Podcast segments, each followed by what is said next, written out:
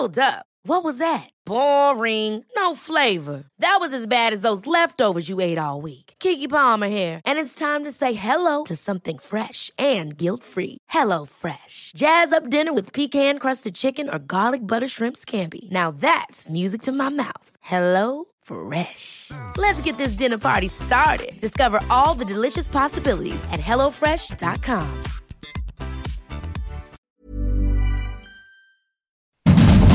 Inicia. Heraldo Noticias de la tarde con Jesús Martín Mendoza. En Heraldo Radio.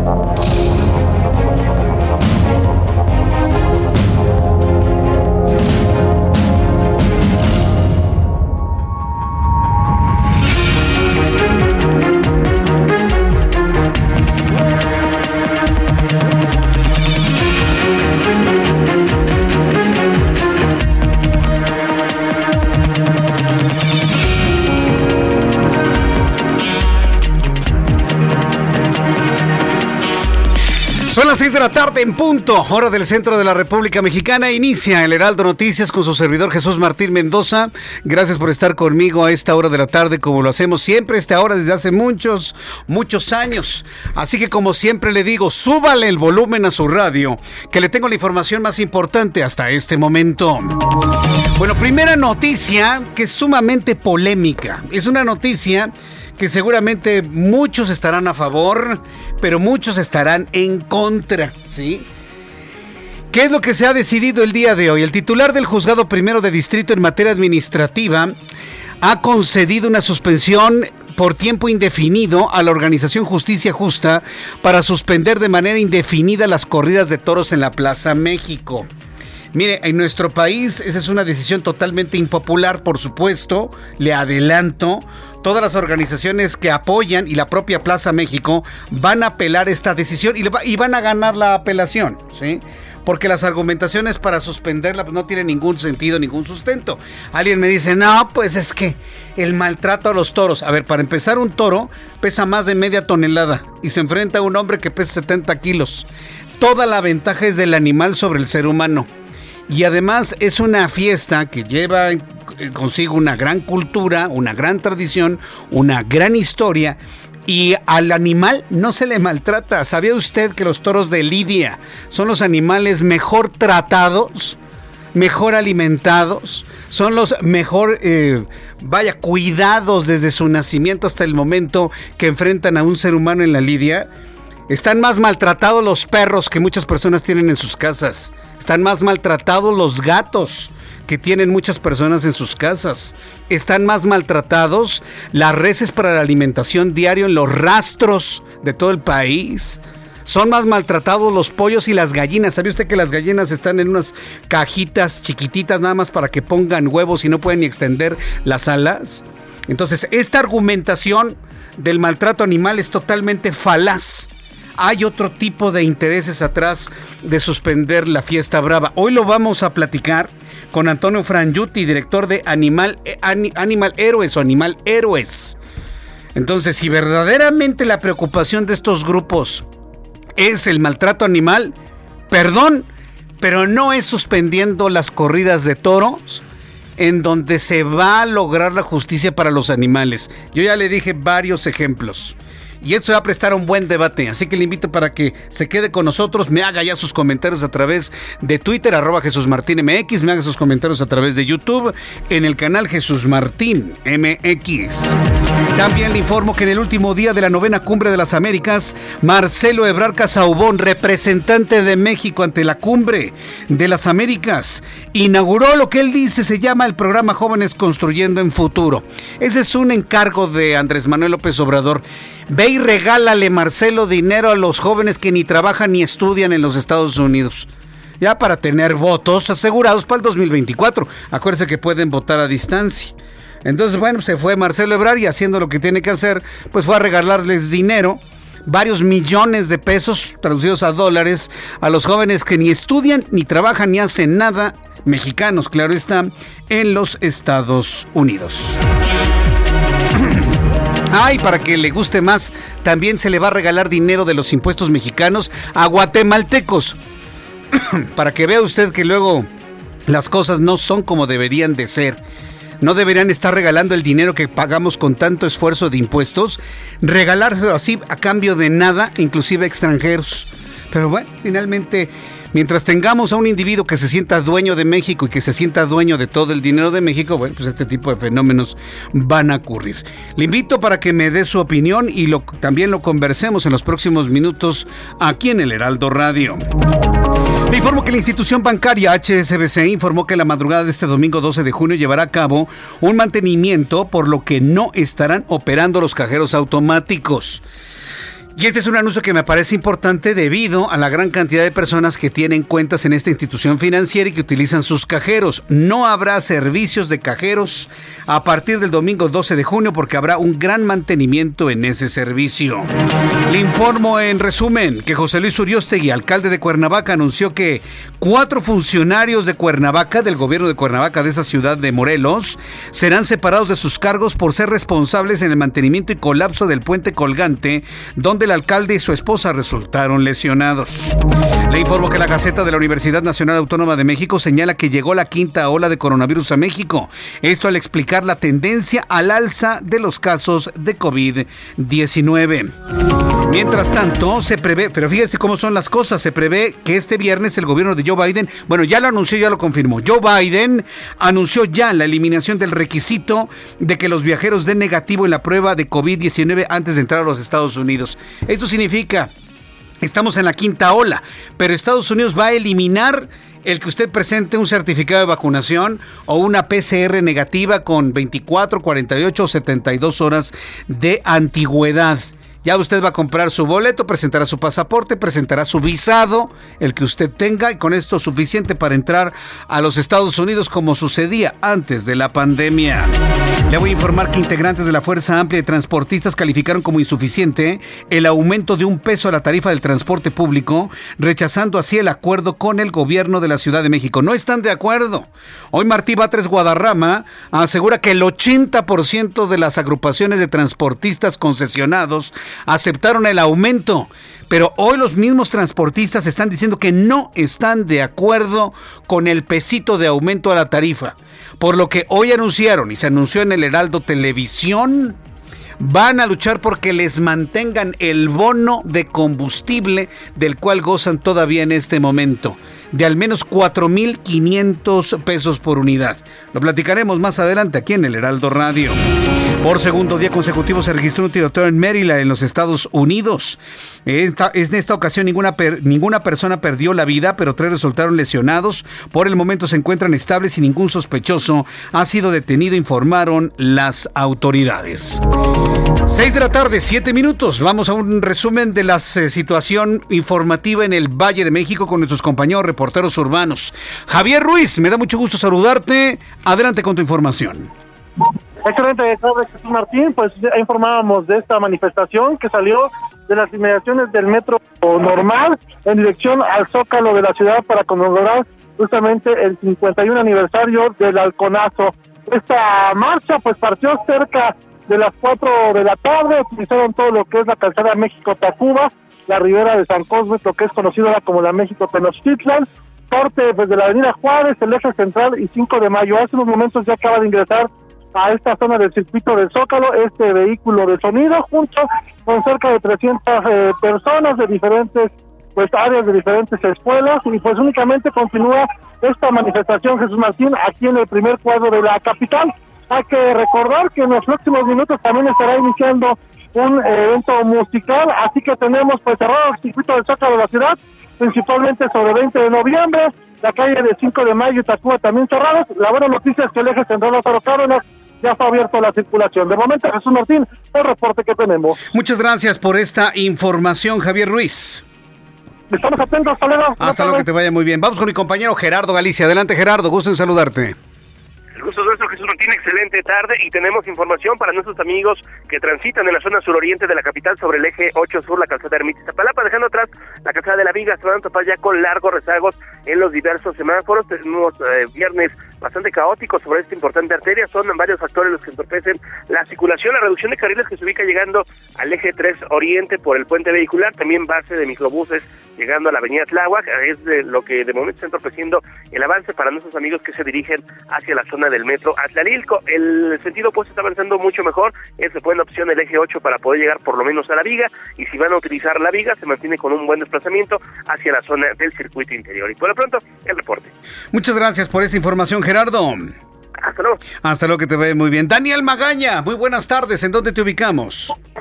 ¿Qué tal, Jesús Martínez? También en la zona del primer cuadro, fíjate que ya pues eh, comentábamos precisamente que se reabren, reabren las vialidades aquí en el primer cuadro después pues de que el arribo de este grupo de manifestantes, fíjate, en donde hemos encontrado hace unos minutos también lo tuvimos en la vista, en la zona del eje 1 norte, pues al retirar muchos de estos puestos que ya obstruían completamente el arroyo vehicular del eje 1 norte, el avance es bueno, incluso es una buena opción para las personas que se trasladan hacia la zona del aeropuerto y o bien eh, un poco más adelante se incorporan hacia la zona de la anillo de circunvalación. Reporte Jesús Martín, buenas tardes. Muchas gracias por la información, Daniel. ¿Quién hubiera pensado en el pasado, no? Que el eje 1 norte fuera una opción para dirigirse del poniente al oriente en la Ciudad de México. Y esto es a las acciones de retiro de vendedores ambulantes que se realizó el pasado lunes. ¿Cuánto le gusta que dure? Ya duró una semana y creo que es mucho.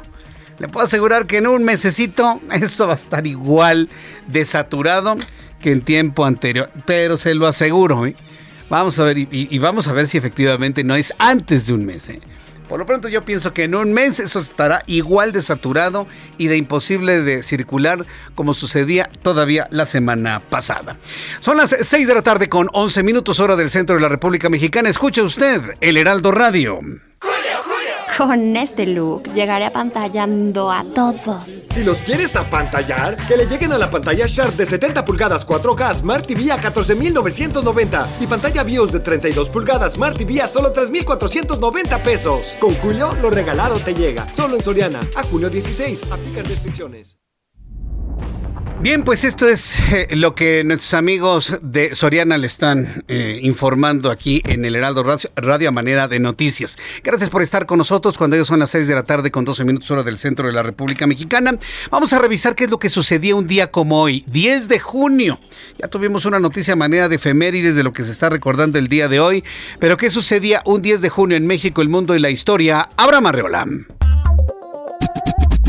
Amigos, excelente viernes. Esto es un día como hoy en la historia 10 de junio 1907. En París, Auguste Lumière presenta la fotografía en color.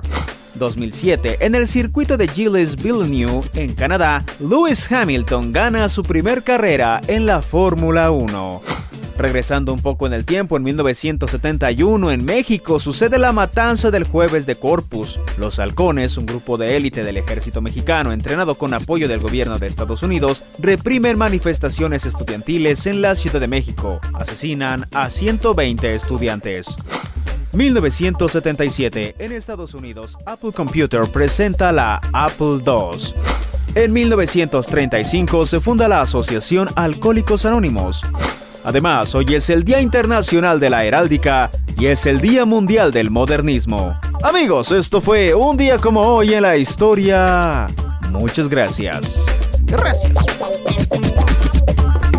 Muchas gracias Abraham Arriola por las efemérides del día de hoy y sí, estaremos muy atentos de de ese recuerdo del, lo ocurrido el 10 de junio de 1971 y las manifestaciones que se realizan el día de hoy un poco más adelante. Vamos a revisar las condiciones meteorológicas para las próximas horas y sobre todo para el fin de semana. El Servicio Meteorológico Nacional, que depende de la Comisión Nacional del Agua, informa sobre la onda tropical número 3, el desarrollo que va teniendo precisamente esta onda tropical.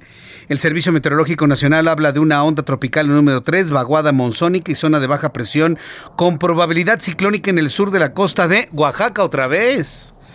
Oaxaca otra vez y esto evidentemente pues ya preocupa a la entidad ahora ganada por el Movimiento de Regeneración Nacional, claro, hablando de política. La onda tropical número 3 asociada con una zona de baja presión con probabilidad de desarrollo ciclónico y la vaguada monzónica mantiene el temporal de lluvias en el sur y sureste de México.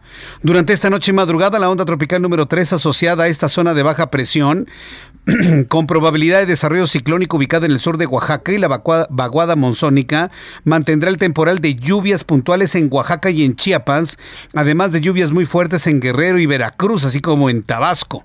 Observamos también un canal de baja presión, eh, la, la, onda tropical número 4, que también ya se está acercando a la República Mexicana, una circulación anticiclónica, en fin, todos los elementos necesarios para que se vuelva a generar un ciclón bueno, es decir, un, sí, una tormenta tropical. Esperemos que no avance más de tormenta tropical, pero todo parece indicar que tendremos otro sistema ciclónico frente a las costas de Oaxaca durante los próximos días. Todavía no se recuperan de lo ocurrido hace unos, hace unos días y bueno, pues ya amenazan fuertes lluvias nuevamente las costas oaxaqueñas.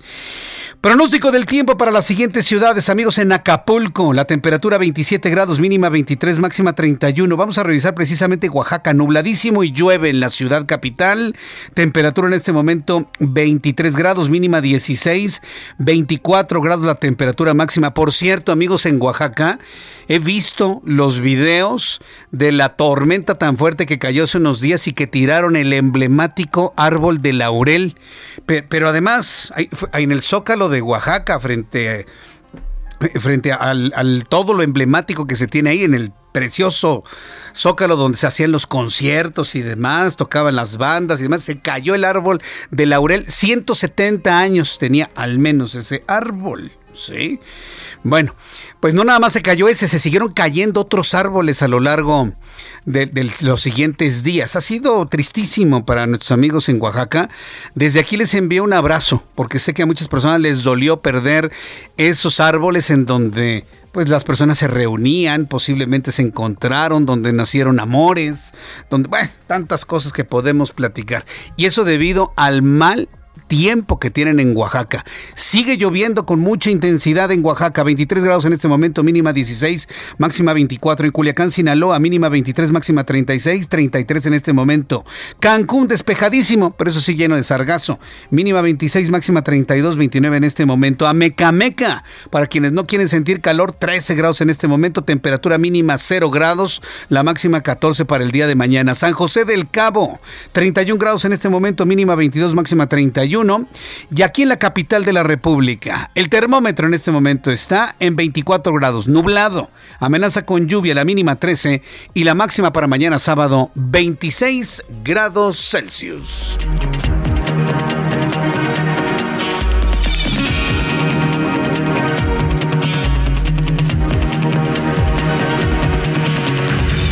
Ya son las 6 de la tarde con 17 minutos, 6 de la tarde con 17 tiempo del centro de México. Sin duda alguna, la presencia de Marcelo Ebrard, quien es el representante del gobierno de México en la cumbre de las Américas, ha sido central. Inclusive el propio presidente de los Estados Unidos, Joe Biden, le platicaba durante esta semana, presentó a México con música de mariachi, convirtiéndose en el centro de la atención. Reunión con empresarios, reunión con comunidades de mexicanos, reunión con grupos defensores de los derechos humanos, saludos, abrazos con el presidente de los Estados Unidos, conversaciones con el secretario de Estado, se habló sobre el tema de la migración, se habló sobre el tema de las armas. Bueno, multipresente Marcelo Ebrard el día de hoy. Bueno, pues tuvo que cumplir un, pues un encarguito, ¿no? Del presidente mexicano. Ahí le encargó que pues fuera a ver ahí convencer a los muchachos que van a votar en 2024 pues regalándoles dinero. Mire, yo no le voy a decir otro tipo de cosas más que es eso. Finalmente eso es el programa Jóvenes Construyendo el Futuro. Regalar dinero, entregarlo a fondo perdido, nada de revolvencia, pues cómo. Ahí te va una lana, pues tú que no estudias ni trabajas, ¿no? Entonces, pues en el final de la novena cumbre de las Américas, el secretario de Relaciones Exteriores, Marcelo Ebrard, no tuvo de otra más que lanzar el programa Jóvenes Construyendo el Futuro en Los Ángeles para beneficiar a los mexicanos que no trabajan y que no estudian en Los Ángeles, porque también los hay. ¿eh? Así que eh, también quiere beneficiar a migrantes, es decir, dinero de nuestros impuestos, dinero mexicano, para regalárselo a los guatemaltecos también. Y posteriormente se extenderá a todos los jóvenes de Centroamérica que habiten en Estados Unidos dinero mexicano de nuestros impuestos para regalarlo regalarlo a los centroamericanos que ni estudian ni trabajan. ¿Usted qué opina de, ese plan? Eh? A mí el personal no me cuadra, ¿eh? O sea, yo no estoy en contra de que se le apoye a los jóvenes, por el contrario. Pero a cambio de un resultado, a cambio de calificaciones, a cambio de, resultados en el trabajo, a cambio de... No, les dan el dinero y sin preguntarles en qué lo van a usar. Sin preguntarles se van a comprar alcohol o drogas. En algunos casos. En la mayoría de los casos, evidentemente, es para comer. Pero hay que decirlo con toda claridad. A cambio de nada. Yo creo que este programa debe exigir. Sí, yo sé que lo exigen, que deben estar en una empresa y que deben estar en una escuela, pero mira, hay tanta corrupción en México que le han dado la vuelta a esto, hombre. Y en los Estados Unidos va a suceder lo mismo. A cambio de un compromiso comprobado de que están haciendo algo, pero no. Y a guatemaltecos, y a hondureños, y a salvadoreños, pues no tuvo otra, Marcelo Ebrard, más que anunciar pues esto que le pidió el presidente mexicano. Más detalles de esto con Iván Saldaña, quien es reportero del Heraldo Media Group. Adelante Iván, gusto en saludarte. Muy buenas tardes. Buenas tardes, Jesús Martín, amigos del auditorio. Pues sí, y es se va a implementar de la mano de la Iglesia Católica en Los Ángeles y también de representantes de la propia comunidad de mexicanos allá en esta ciudad californiana, donde pues el gobierno mexicano ya puso en marcha a partir de hoy en Estados Unidos este programa Jóvenes Construyendo el Futuro. Inicia con tres mil beneficiarios con nacionales. Este banderazo, bien lo adelantaste, se llevó como una actividad paralela a la cumbre de las Américas, es decir, pues no es parte de este programa, pero Marcelo Ebrard llevó a pues a cabo esta tarea, esta misión que dijo el presidente Andrés Manuel López Obrador se la encomendó en un evento en el Colegio Comunitario del Este de Los Ángeles, donde pues ahí pues, Jesús Martín recibió incluso también vítores de presidente, presidente, el propio canciller Marcelo Ebrard. Eh, vamos a escuchar parte de lo que dijo el canciller en esta reunión que fue eh, a muy temprana hora con la comunidad de mexicanos en Los Ángeles. llegan jóvenes construyendo el futuro a los Estados Unidos. Empezamos en Los Ángeles porque es la comunidad mexicana más grande de Estados Unidos, pero vamos a seguir a otras ciudades posteriormente. ¿Por qué es significativo? Por su objetivo, pero también porque no se había hecho. Un programa de este tamaño social no tiene precedente. Y tenemos que hacerlo porque, dice el presidente, México recibe un apoyo inmenso de la comunidad mexicana en Estados Unidos. Ya tenemos autorizados empezar con los primeros 3.000 jóvenes.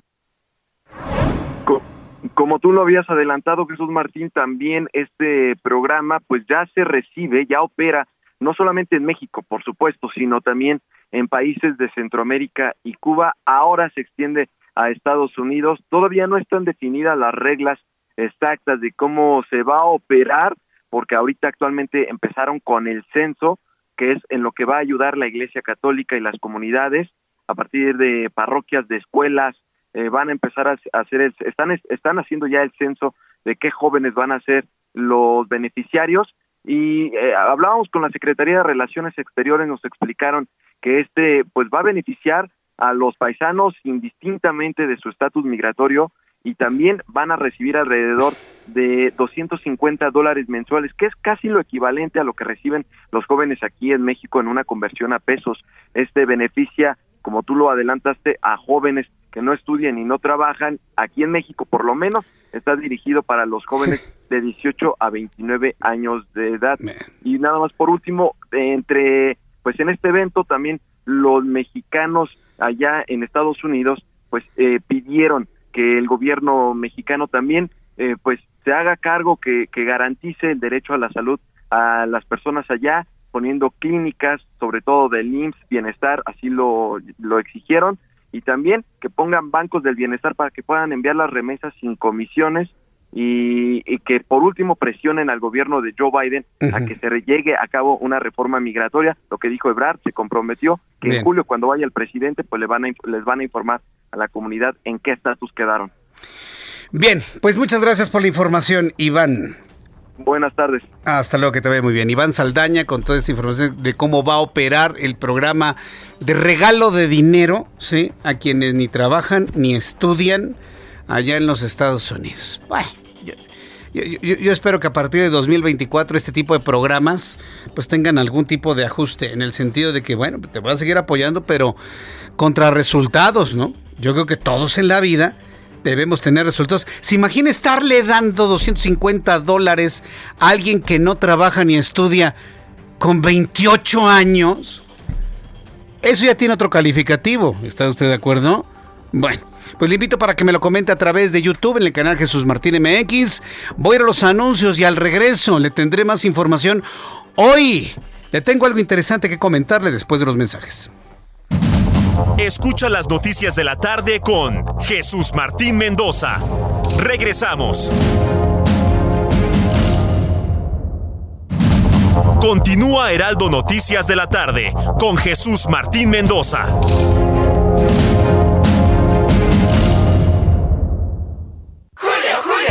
Llega a la moda. Aprovecha el 2x1 en todas las playeras y camisas de manga corta, shorts y bermudas para caballero. Sí, 2x1 en playeras, camisas, shorts y bermudas para caballero. Con Julio lo regalado te llega. Solo en Soriana. A junio 13. Aplican restricciones. Válido en Hiper y Super.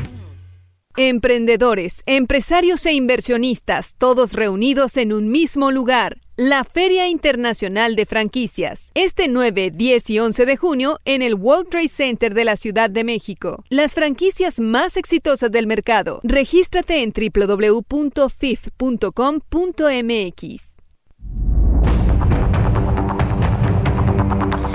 Ya son las 6 de la tarde con 31 minutos, las 6 de la tarde con 31 hora del centro de la República Mexicana. Continuamos con toda la información aquí en el Heraldo Radio. Eh, quiero comentarle, informarle, yo la verdad me, da un enorme gusto porque es gran amigo de nuestro programa de noticias, es un amigo personal a quien yo quiero, respeto muchísimo.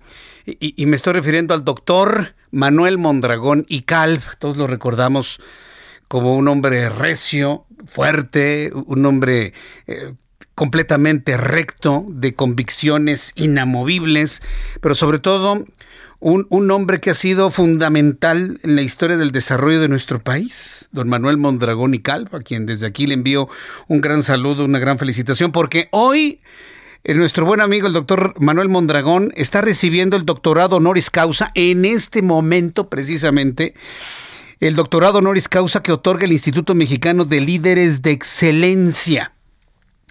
Y, este eh, doctorado honoris causa se, se le está otorgando en el marco de la presentación de su libro El Servicio Público, el valor de los resultados. Además de ser un extraordinario servidor público, don Manuel Mondragón y Cab, lo, recordamos en sus posiciones al frente de la policía, tanto local como federal, ¿sí? Manuel Mondragón ha sido el creador del programa Alcolímetro, que hay que decirlo, ha salvado miles de vidas a lo largo de todos estos años en toda la República Mexicana, porque ya es un programa que se aplica de manera federal Manuel Mondragón, que estableció los alcoholímetros y que le han salvado la vida. Además, es que escritor, tiene varios libros escritos en su calidad de médico, en su calidad de médico internista, en su calidad, en su calidad de, de especialista en adicciones, pues estuvo al frente del Instituto Nacional contra las Adicciones. Tiene publicaciones muy interesantes sobre los efectos negativos de la marihuana en el cerebro humano. Digo, por si alguien piensa que porque la marihuana, marihuana, no cannabis, no no reconozcamos en decirle cannabis, que hasta vergüenza les da decir marihuana. A ver, digámoslo todo, marihuana con G, marihuana con H, marihuana con G. Así se llama la hierba mala, las barbas del diablo. Bueno, pues, eh, pues precisamente el doctor Manuel Mondragón y Calv ha hecho varias publicaciones sobre los efectos negativos que tiene la marihuana, así con todas sus letras, marihuana, en el cerebro humano. Sí, pues si alguien pensaba de que no hace nada, que es, porque es natural. Ay, sí. Los venenos también son naturales, ¿sabía? Sí, un piquete de alacrán también es muy natural y mata. Sí, una mordida de víbora de cascabel también es muy natural y también mata. ¿eh? Por si alguien se va con la idea de lo natural. Y puedo mostrarle una gran cantidad de ejemplos en el mundo vegetal de que natural, natural, natural pero muchas cosas matan, ¿eh? así que no se vaya usted con esa finta de ese argumento falaz. Felicidades al doctor Manuel Mondragón y Cal, que recibe en este momento el doctorado honoris causa que otorga el Instituto Mexicano de Líderes de Excelencia y su libro, El Servicio Público, el valor de los resultados. Este gran acontecimiento está ocurriendo en este instante en el auditorio de la PAUNAM en la ciudad universitaria. Felicidades, doctor Mondragón y Calv. Desde aquí nuestro abrazo y nuestro gran reconocimiento. Vamos con más noticias. El instituto, la institución bancaria HSBC, mucha atención quienes tienen cuentas con nuestros amigos de HSBC, informó que este domingo 12 de junio llevará a cabo un mantenimiento de la una de la mañana a las cuatro y media de la madrugada Sí, digo, hay personas que van a cajeros a esas horas, ¿eh? Por eso es importante mencionarlo. Por lo que no estarán operando los cajeros automáticos en ese lapso, el domingo 12 de junio, es decir, la noche del sábado para amanecer domingo. Durante este corto periodo no se podrá hacer uso de cajeros automáticos de HCBC o compras en comercios o en línea con tarjetas de débito. Tampoco si usted tiene una tarjeta de este banco, se va a otro cajero y dice, bueno, pues pago la comisión. Tampoco estarán completamente fuera de línea y completamente desenlazados de otras instituciones financieras. Es decir, de la 1.30 a las 4.30 de la madrugada del domingo 12 de junio, HSBC eh, tendrá suspendidos sus servicios en línea para que lo tome en cuenta. Ya a las cuatro y media todo regresará a la normalidad para las operaciones que usted necesite realizar. El banco recomendó planear retiros, realizarlos antes de estos horarios o en algún otro momento ya de la próxima semana. Es importante que usted lo tome en cuenta. Otra noticia muy importante que se ha generado el día de hoy y que de alguna manera ya nos muestra lo que es el cambio en el conocimiento del SARS-CoV-2 es la decisión que ha tomado el gobierno de los Estados Unidos. Mucha atención con esto. Una fuente del gobierno de los Estados Unidos anunció que Estados Unidos va a suprimir la prueba negativa de COVID-19 como requisito para que los viajeros internacionales puedan entrar a ese país. Esto va a aplicar también a partir del domingo 12 de junio. Muchas cosas están ocurriendo el domingo y el lunes. ¿eh? Es, como que una, un momento en el tiempo muy interesante, muy importante.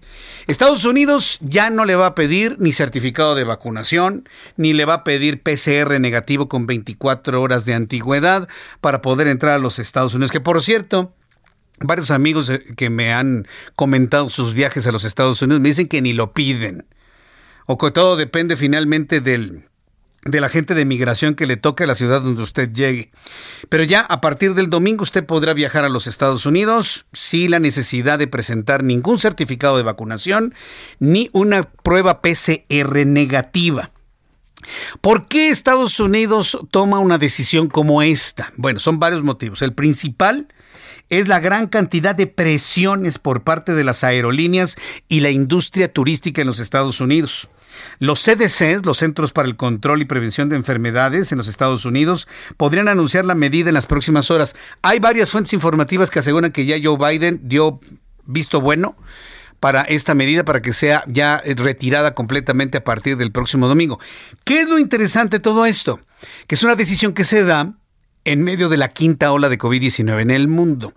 Pero ¿por qué se retira? Porque esta ola de COVID-19 que tiene que ver con la variante Omicron no es tan letal como las anteriores y además de que la vacunación que se ha generalizado prácticamente en todo el mundo, pues da una protección no de inmunidad, ojo, ¿eh?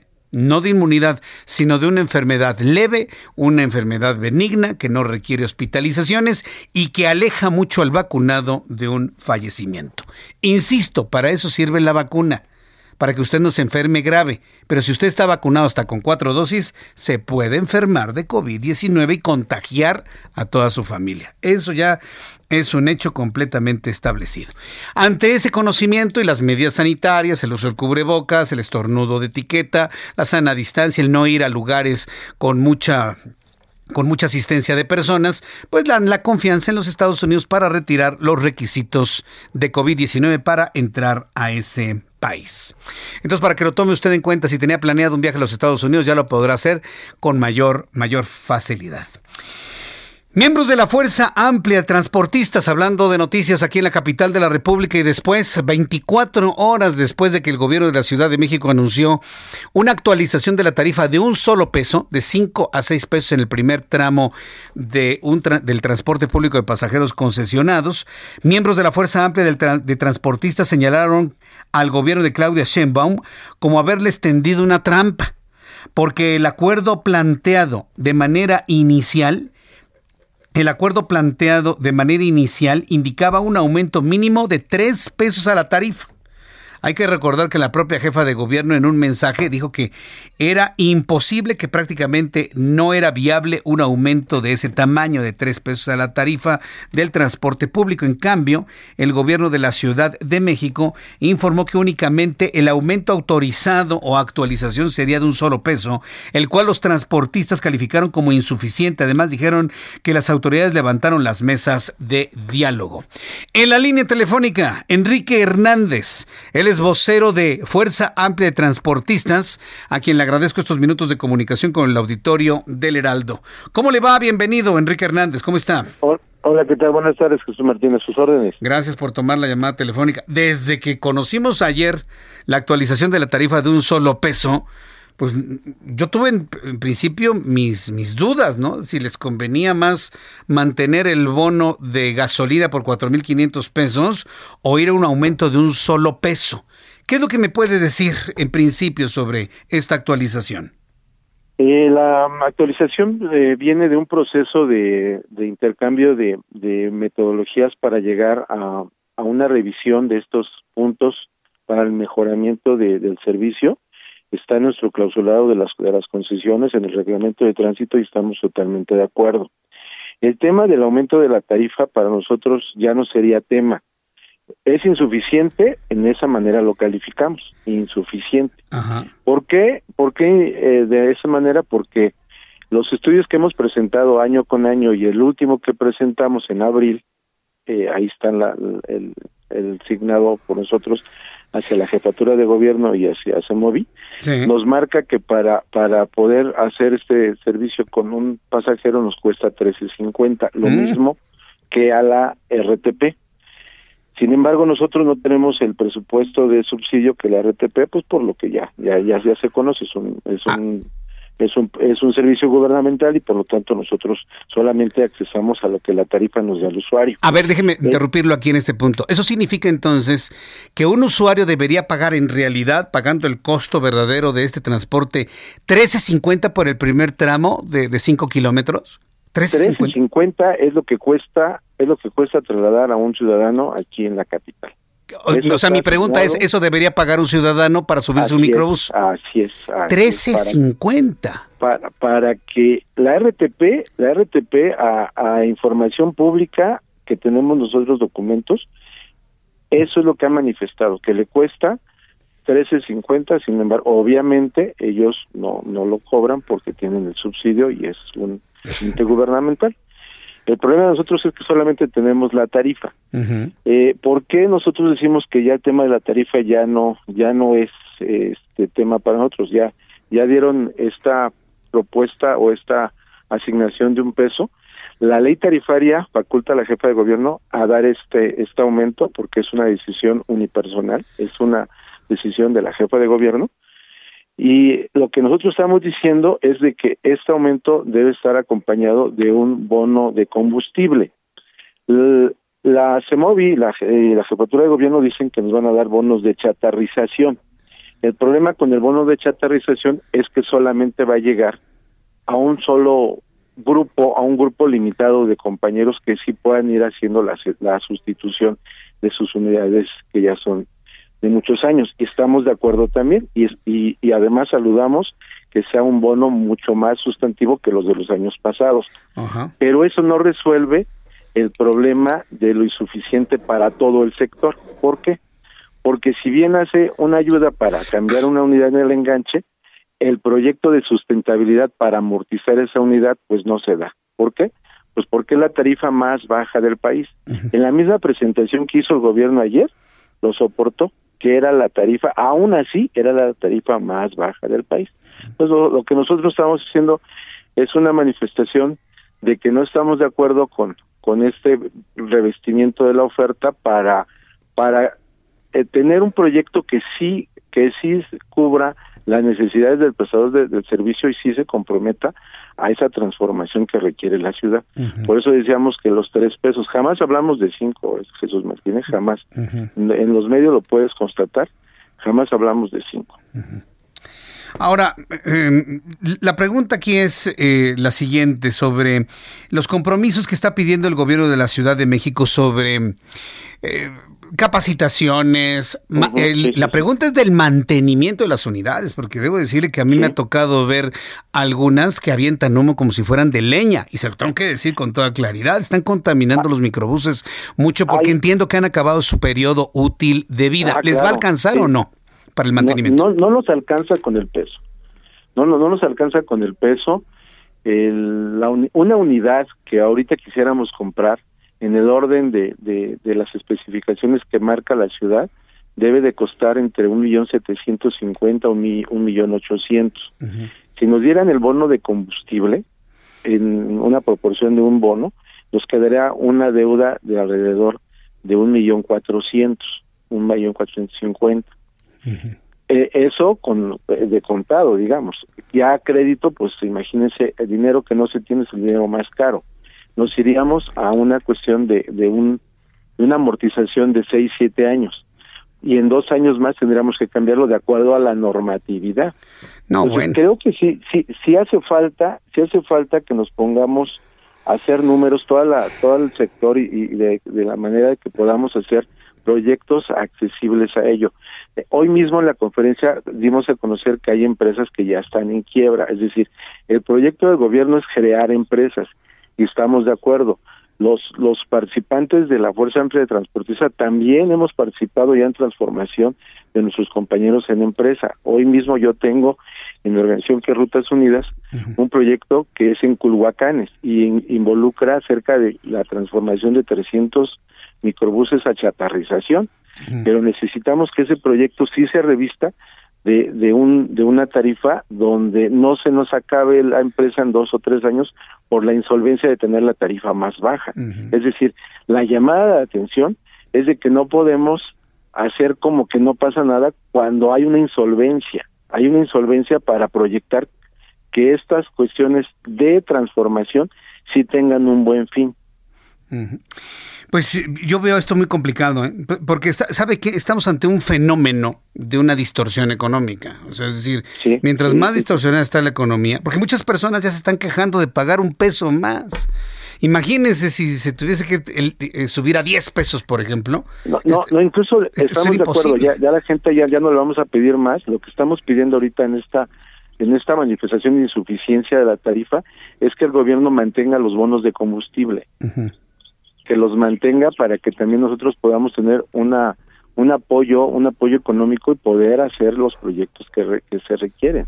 O sea ya ya la, la tarifa para nosotros ya no sería tema en este momento porque ya fue una determinación de parte del gobierno. Entonces vamos a vamos a aceptarla el peso pero sí lo que estamos llamando la atención es de que se complemente con los bonos con los bonos de combustible Bien, pues esa va a ser una discusión muy complicada porque la condición es, les doy el, peso, pero les quito los bonos de combustible.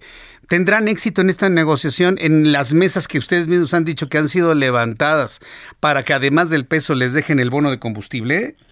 Eh, estamos en ello, Jesús Martínez, estamos confiados que tengan la sensibilidad de que los proyectos se deben soportar con, con apoyos mundialmente, mundialmente los foros de movilidad todos los foros de movilidad en todos los países pasan por una subsidiariedad.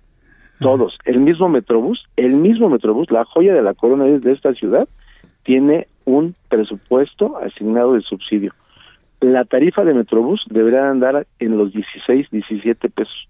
¿Por qué el ciudadano paga 6 pesos? Porque lo subsidian. Porque lo subsidian. Y el, y el concesionario es el que, el que cubre las corridas y el ente Metrobús es el que asigna el pago por kilómetro.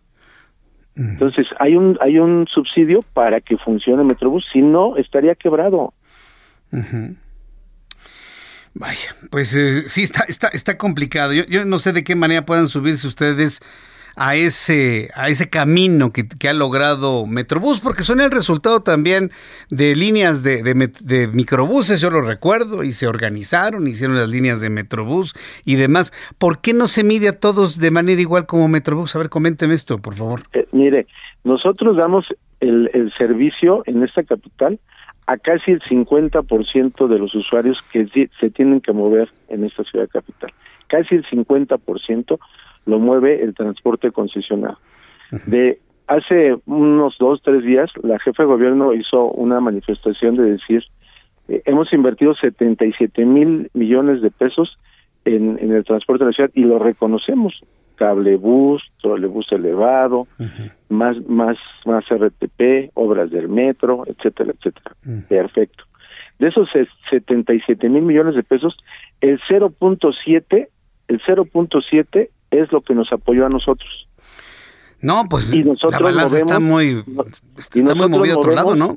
Y nosotros movemos el 50% de los viajes persona a día de esa capital.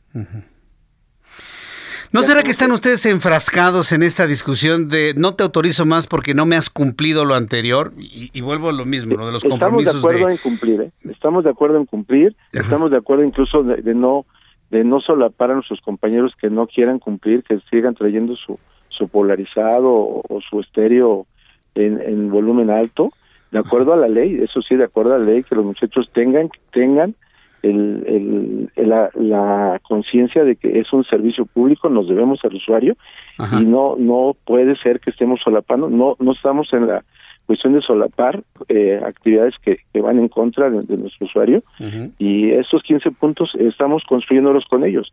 Les dijimos, esto es rápido de acción, estos hay que hacer un cronograma para llegar a, a cierta efectividad, eficiencia en X tiempo. Bueno. Y, creo que en esa parte el, el diálogo ha sido muy prometedor el donde nosotros creemos que tenemos que hacer un poquito de énfasis es que siga el apoyo a bonos de combustible. Bueno, pues vamos a estar en comunicación con usted de manera permanente para que nos vaya comentando, Enrique Hernández, cómo avanzan las cosas. Yo les deseo éxito en la negociación para que tengan el, para que no les quiten el bono de combustible y cualquier novedad sobre estas negociaciones volveremos a platicar con usted. Muchas gracias, Enrique Hernández. Muchas gracias por sus atenciones y una les ofrecemos una disculpa por todas las molestias que les No, pues imagínese. Bueno, ahí estamos en contacto. Un abrazo. Cuídese mucho. Muchas gracias. Muchas gracias. Hasta pronto, que le vaya muy bien. Es Enrique Hernández. Él es vocero de la Fuerza Amplia de Transportistas, que aglutina a un gran porcentaje de los transportistas en la Ciudad de México. No todos están de acuerdo, ¿eh? Pero bueno, reconocen que ya superaron el tema de la tarifa, alcanzaron un 33% de lo que estaban aspirando en la tarifa, un solo peso, y ahora van a luchar para que les dejen los bonos de los bonos de combustible, ¿no? Y poder seguir luchando para que el gobierno les dé más apoyos a manera de créditos, dinero por chatarrización y poder renovar algunas de las unidades. Están metidos en un gran problema, pero por lo mismo, lo que yo le comento, tenemos una economía totalmente distorsionada. A ver, ¿quién puede pagar de quienes utilizan los microbuses de manera diaria 13.50 por viaje? A ver, que levanten la mano, ¿quién lo puede pagar? Yo sé que en otras partes del país hay transporte público que cuesta 10, 12 pesos, pero aquí en la Ciudad de México, sobre todo para quienes entran y salen de la Ciudad de México, ¿quién puede pagar 13 pesos por viaje? Y no nada más es un micro, ¿eh? es ida y regreso, 26 pesos. Y si son dos rutas, pues ya estamos hablando de 52 simplemente ahí se diluye, ahí se diluye gran porcentaje de quien gana, por ejemplo, un salario mínimo. No, pues está imposible. Estamos ante una distorsión de la economía, como sucedió hace más de 40 años, efectivamente. Son las 6 de la tarde con 53, las 6 de la tarde con 53 minutos, hora del centro de la República Mexicana. Le tengo información de lo que ha ocurrido allí en Cuernavaca. No, sé si nos alcance eh, que, entre Guadalupe, Guadalupe Flores, este Ángel. ¿Está en la línea telefónica? No, pero bueno, le adelanto. Fíjese que ya están haciendo las investigaciones sobre lo ocurrido con el puente colgante que ahí en, en un área verde que estaban reinaugurando se vino abajo, donde varias personas resultaron lesionadas. Me han estado enviando algunos videos, pero verdaderamente dramáticos, ¿no? de, una de las personas que al caer cae con su pie, se rompe la tibia y el peroné, y se desprende el pie. Sí, sí, sí, suena dramático, ¿no? ¿Por qué le menciono esto? Porque se trató de una caída de apenas dos metros, metro y medio. O sea, cayeron del, del, puente, cayeron a un lugar donde había un riachuelo y piedras. Bueno, pues esa caída le significó a una persona prácticamente perder el pie. Ya la operaron, ya se lo implantaron, se verá en el tiempo cuáles van a ser los problemas de movilidad que tendrá. Pero imagínense lo que estamos hablando, es decir, las lesiones fueron graves. Se lesionó el propio presidente municipal de Cuernavaca, su esposa. Uno de los reporteros quedó colgando en el video, ¿no? Se, ve como nada más se agarró de los mecates de arriba y se quedó colgando. Bueno, ya hay responsables de lo ocurrido en Cuernavaca, ¿sí? Que puede ocurrir, le digo, en cualquier otra parte del país. donde tienen puentes colgantes de madera? Ni brinque. Yo, que hay puente colgante, no, hombre, pasa, yo me doy la vuelta, ¿no? Pues sí, para subirse un puente colgante, no, capaz que, o agárrese bien del mecate, porque si se cae, se queda usted colgando ahí y que lo rescaten después. Voy a los anuncios, regreso con esta información, también regresaré con un resumen de las noticias más importantes. Números de COVID-19. Recuerde que diariamente ya tenemos nuevamente datos que da la Secretaría de Salud. Todo esto y mucho más aquí en el Heraldo Noticias al regresar. Escucha las noticias de la tarde con Jesús Martín Mendoza. Regresamos. Continúa Heraldo Noticias de la tarde con Jesús Martín Mendoza.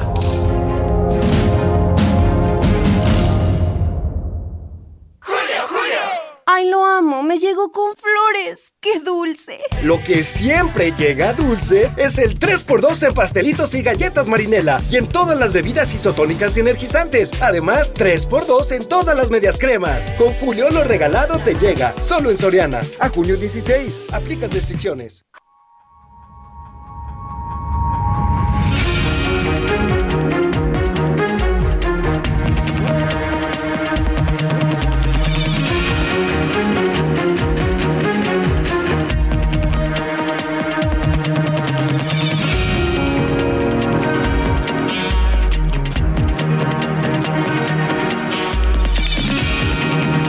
Ya son las 7 con 1 hora del centro de la República Mexicana. Le presento un resumen con las noticias más importantes en el Heraldo Radio.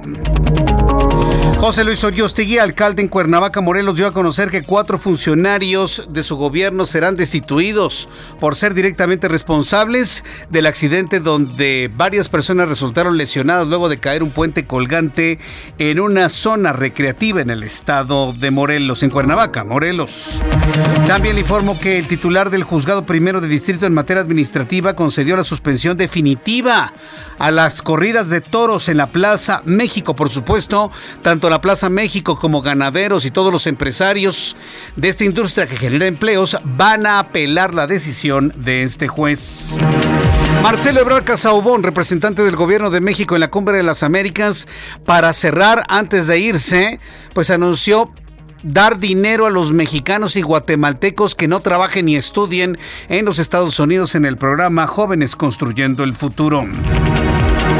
Le informo también aquí en el Heraldo Radio que el gobierno de los Estados Unidos analiza, el gobierno de Joe Biden, y sería un anuncio que pueda producirse en los próximos minutos, analiza ya cancelar la exigencia de un certificado de vacunación o pruebas PCR negativas para entrar a los Estados Unidos.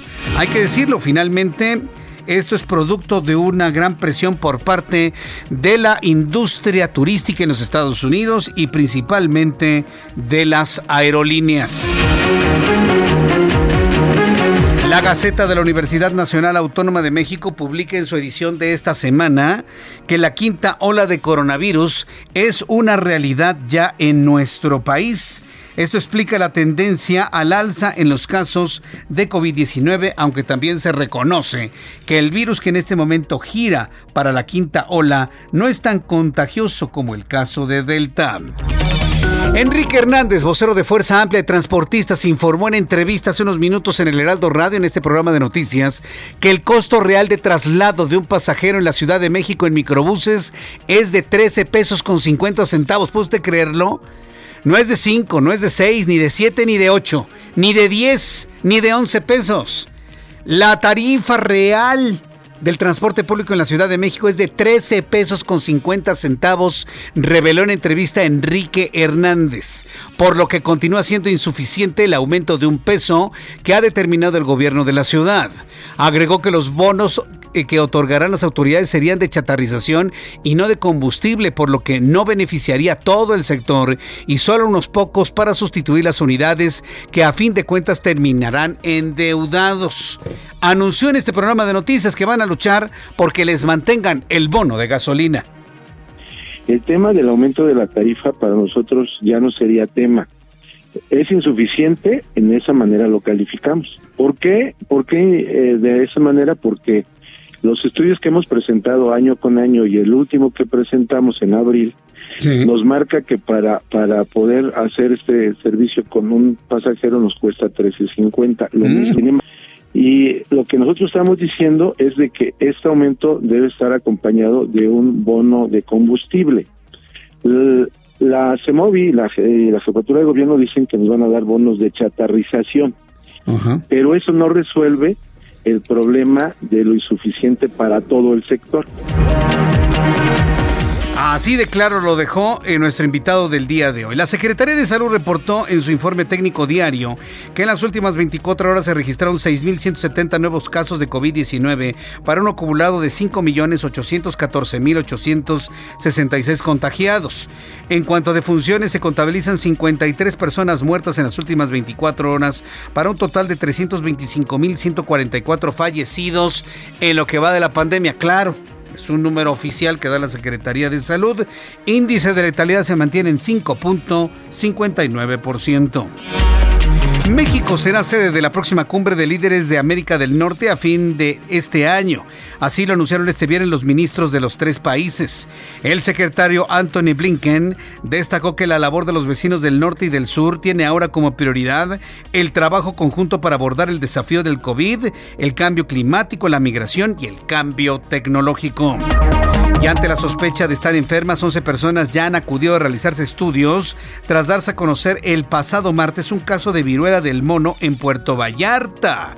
De acuerdo con la Secretaría de Salud Jalisco, los ocho hombres y tres mujeres se encuentran bajo observación por personal de la Secretaría de Salud, toda vez que aún se encuentran en el periodo de incubación del virus que oscila entre los 5 y los 21 días. Esta mañana el presidente de México, Andrés Manuel López Obrador, informó que el Estado mexicano se convirtió en el socio mayoritario de Altán Redes. Por su parte, la empresa señaló que alcanzó un acuerdo de financiamiento que le permitirá tener un acceso a un crédito de 388.1 millones de dólares. Grupo Aeroméxico informa dio a conocer que se evalúa la decisión de cancelar su inscripción de las acciones representativas de su capital social ante el Registro Nacional de Valores y de esta manera anuncia Aeroméxico su intención de salir de la lista de la Bolsa Mexicana de Valores. El presidente de Estados Unidos, Joe Biden, dio algunas declaraciones tras la primera reunión de mandatarios y representantes en la Cumbre de las Américas, donde aseguró que su gobierno va a entrenar 500 mil funcionarios de la salud dentro de los próximos cinco años junto con la Organización Panamericana de la Salud. Científicos japoneses fabricaron con materiales orgánicos un tipo de piel humana. Estos japoneses, caramba estos cientos científicos japoneses fabricaron con materiales orgánicos un tipo de piel humana calificada como la más real hasta el momento, con el objeto de revestir. No, no crea que es para implantes. No, no, no. No crea usted que es para quemados. No, no, no, no, no. La piel humana artificial que han desarrollado los japoneses es para revestir a androides. Es decir, los androides fabricados en Japón tendrían algo que parece piel humana. Van a revestir a los androides. La piel que se probó en un dedo artificial tiene la capacidad de autocurarse como la de los seres humanos. Además tiene la resistencia y elasticidad necesaria para curvarse y estirarse. Increíble lo que hoy están anunciando científicos japoneses para emular nuevamente la vida humana. Un estudio publicado por Microbiology Society reveló que el descubrimiento de un gusano denominado Sofabas morio, que puede sobrevivir sobre todo su ciclo de vida alimentándose únicamente de poliestireno, plástico popularmente conocido como unicel. Estos gusanos son considerados mini plantas de reciclaje por degradar de manera completa el unicel. Han encontrado un gusano que se come el unicel estaríamos ante, bueno, el, gran sueño, ¿no? Que, que, muchos ambientalistas han tenido de encontrar algún organismo terrestre o fuera de la Tierra, que por cierto es un asunto que se plantea en algunas de las series de Star Trek, ya le platicaré, en donde se encuentra un organismo que limpia el agua, la tierra, de todos los contaminantes plásticos. Bueno, pues ya se anunció que efectivamente sí existe. En este estudio publicado en esta revista se reveló el descubrimiento de un gusano que come unicel. ¿Qué opina usted de ello? No significa que mañana me va a tirar usted el vasito donde se coma sus mangos con chile en la calle. Esto apenas es una investigación que tendrá resultados en los próximos años. Son las noticias en resumen. Le invito para que siga con nosotros. Le saluda Jesús Martín Mendoza.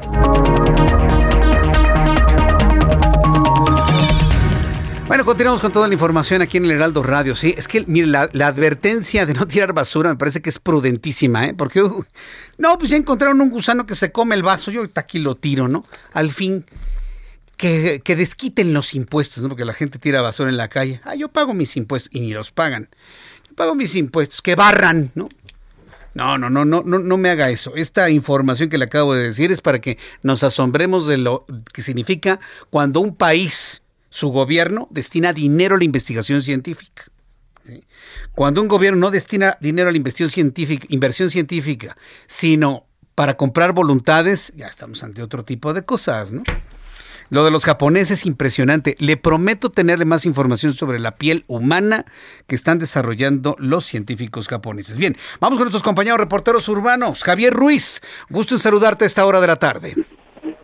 El gusto es mío, Jesús Martín. Excelente tarde. Estamos ya cortos a la circulación sobre 20 de noviembre.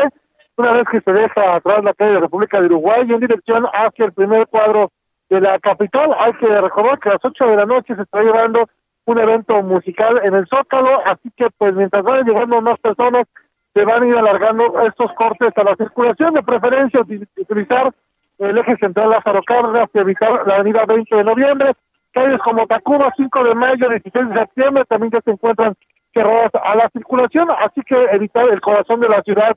Y finalmente la avenida del Doctor Río de la ya con carga vehicular, al menos para que deje atrás la zona del eje poniente y esto en dirección hacia el eje central o bien para continuar sobre Fray Servando Teresa de Mier. De momento, Jesús Martín, el reporte que tenemos. Muchas gracias por esta información, Javier Ruiz. Estamos atentos, tardes. Hasta luego, muy buenas tardes. Gerardo Galicia, gusto en saludarte. ¿En dónde te ubicamos a esta hora? El gusto es nuestro, Jesús Martín, zona oriente de la capital y tenemos información importante para nuestros amigos que van a utilizar el eje 3 sur y el eje 5 oriente Javier Rojo Gómez. Están laborando equipos de emergencia debido a un accidente, un motociclista, un repartidor ha derrapado sobre Javier Rojo Gómez y el eje 3 sur. En este crucero, por este motivo, tenemos reducción de carriles y afectadas ambas arterias. La buena noticia es que ya se está atendiendo al motociclista, únicamente habrá que manejar con mucha, mucha precaución y además estar preparados. Ya tenemos un cielo muy, muy nublado al oriente de la capital. Y por lo pronto, el reporte. Muchas gracias por la información, Gerardo Galicia. Hasta luego. Hasta luego, que te vaya muy bien. Daniel Magaña, muy buenas tardes, adelante. Nuestro compañero Daniel Magaña nos tiene más información en otro punto del Valle de México. Adelante, Daniel, te escuchamos. Muy buenas tardes. No, bueno, no lo tenemos. Ahí lo vamos a tener al ratito, por supuesto. Pero mire, en general, la Ciudad de México se encuentra prácticamente colapsada por tantísimo tránsito el día de hoy. Por ejemplo, le puedo compartir así en primera instancia todo lo que es Río Churubusco desde Avenida de los Insurgentes hasta el cruce con la Avenida Universidad. No, bueno, es un estacionamiento. Y luego usted supera Avenida Universidad y también va a vuelta de rueda antes del cruce con Calzada de Tlalpan. Y luego si se quiere ir hasta el aeropuerto por el circuito interior. Va bien, va bien, va bien, pero llegando al Autódromo Hermanos Rodríguez, ahí prácticamente el estacionamiento. Y quienes vienen de regreso se encuentran con un gran embotellamiento en Galindo y Villa. Ahí no se mueve un automóvil. ¿Por qué? Ni me pregunte. Aquí en las imágenes no aparece algún tipo de accidente, pero algo está sucediendo en el cruce con el viaducto Miguel Alemán que mantiene a quienes vienen del aeropuerto rumbo al sur sobre el circuito interior totalmente detenidos. Adelante, Daniel Magaña, ¿en dónde te ubicamos a ti? Buenas tardes. ¿Qué tal, Jesús Martín? Muy buena tarde. Bueno, pues ya lo comentabas y bueno, pues muy cierto, los viernes aumentan los problemas vehiculares para abandonar pues el primer cuadro de la ciudad, las personas que se incorporan de la avenida Chapultepec hacia la zona de Cuauhtémoc, pues tardarán en promedio unos 25 minutos en auto para poder llegar hacia la zona de viaducto y es que es la hora en la que muchas personas las abandonan en el primer cuadro, se trasladan tanto a la zona de viaducto, continúan sobre Cuauhtémoc en dirección hacia la zona obrero mundial un poco más adelante ya hacia la colonia del Valle. Esta vía, sobre todo al cruzar la zona de viaducto, se algo el, eh, tránsito vehicular para trasladarse hacia la zona también de la avenida Xola. Reporte Jesús Martín, no llueve, pero también muy nublado la zona pues ya sur de la ciudad.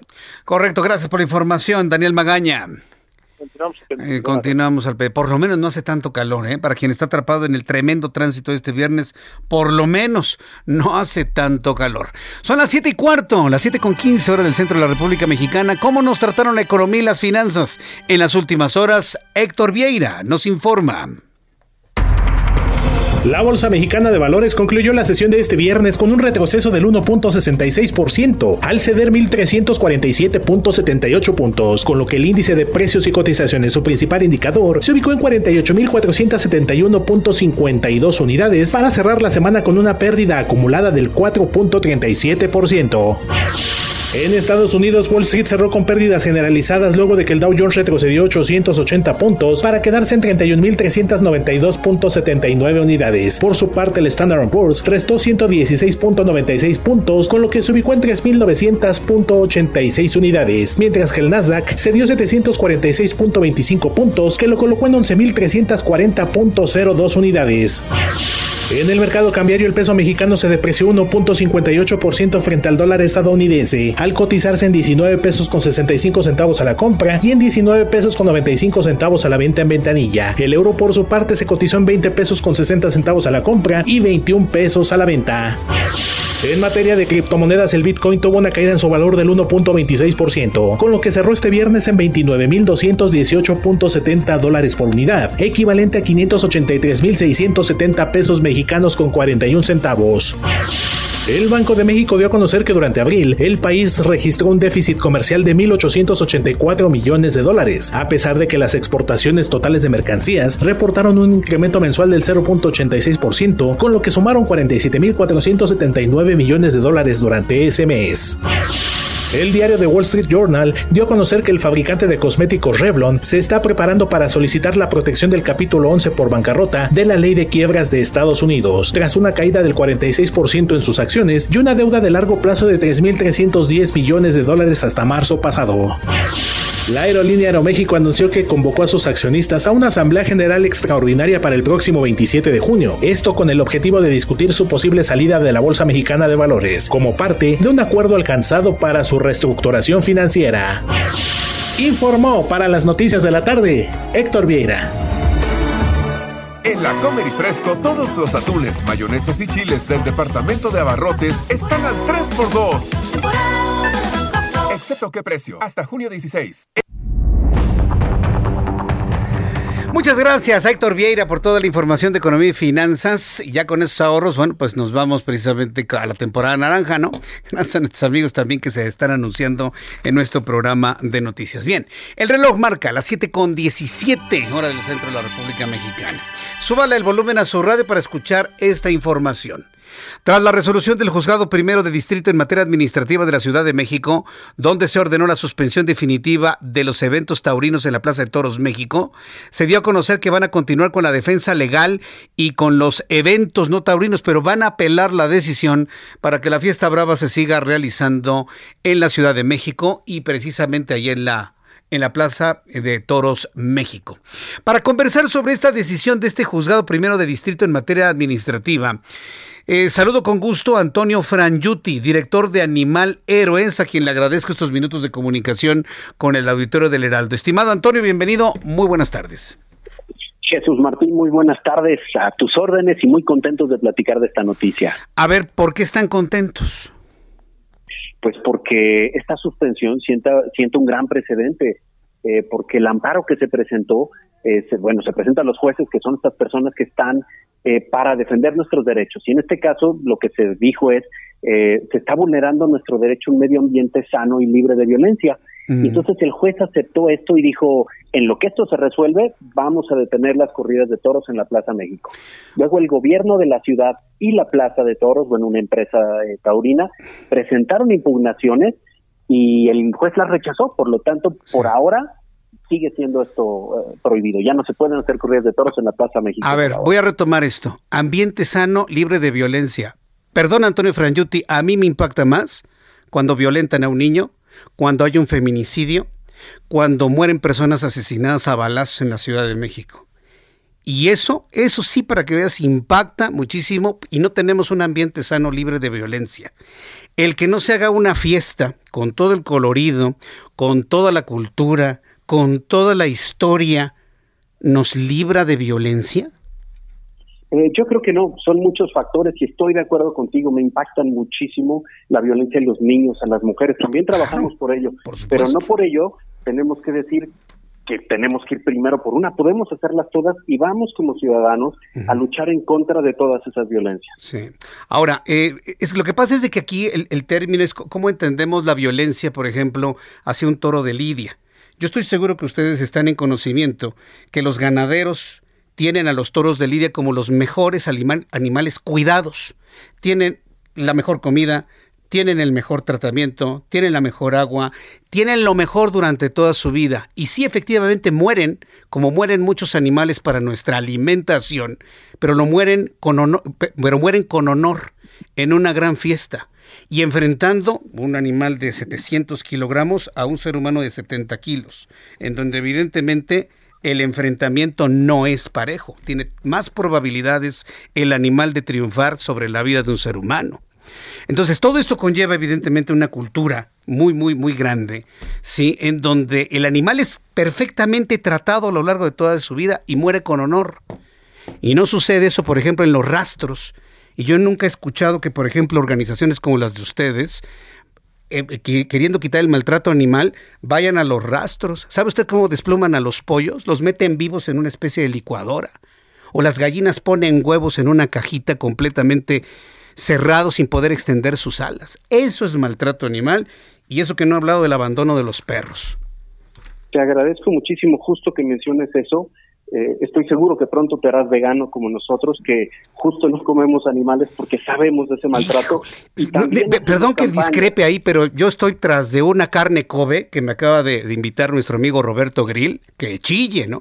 Y la verdad es que sí me gusta mucho comer carne. ¿eh? La verdad es que sí lo tengo que reconocer. porque justo hablabas del maltrato que ocurre y resulta que nos importen unas cosas y en otras no. Pero sin embargo, centrémonos en el tema de los toros. A ver, ¿qué es lo que sucede ahí? Eh, cruelmente en, en 15 minutos, como tú dices, y tienen una vida perfecta. Y yo, yo me le pregunto al auditorio si estaría de acuerdo en que tuviéramos algún familiar, por ejemplo, algún perro, es más, y lo tratáramos muy bien y lo matáramos cruelmente en 15 minutos.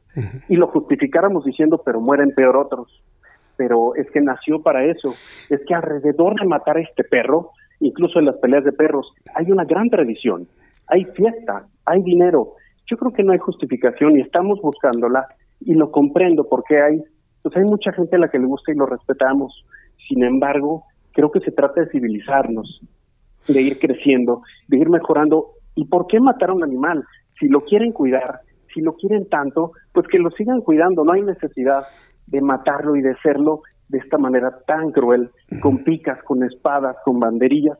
Es de verdad cruel y se está acabando en el mundo y pronto se va a acabar en México. Yo, yo, yo, yo pienso que no, no nos vuelve incivilizados tener una fiesta como la fiesta brava. O sea, desde mi punto de vista. Y, ni soy Villamelón, ni soy Guanabí, no he ido muchas veces a la Plaza de Toros México, pero también reconozco esta historia que hemos heredado de, de nuestra madre patria, esta, esta, esta gran tradición, esta gran cultura, que sí es este, impactante y puede llegar a ser violenta, sí, pero hay animales que no tienen ese cuidado y hay animales que no mueren con ese honor, ¿sí? Que hoy nos los estamos comiendo muchos, la gran mayoría de los mexicanos. Y yo pienso que si el problema es el maltrato animal, así como dices que hay que atender todo, hay que atender todo. Y yo no veo en este momento que estén buscando este una muerte mucho más digna, porque finalmente van a morir, una muerte más digna para los animales en los rastros, o los criaderos de, de, de, de aves de corral. Claro, tienes razón en que muchas veces eh, se es incongruente. Te invito a conocer a la organización Animal Heroes y ver que justamente luchamos también por esos animales.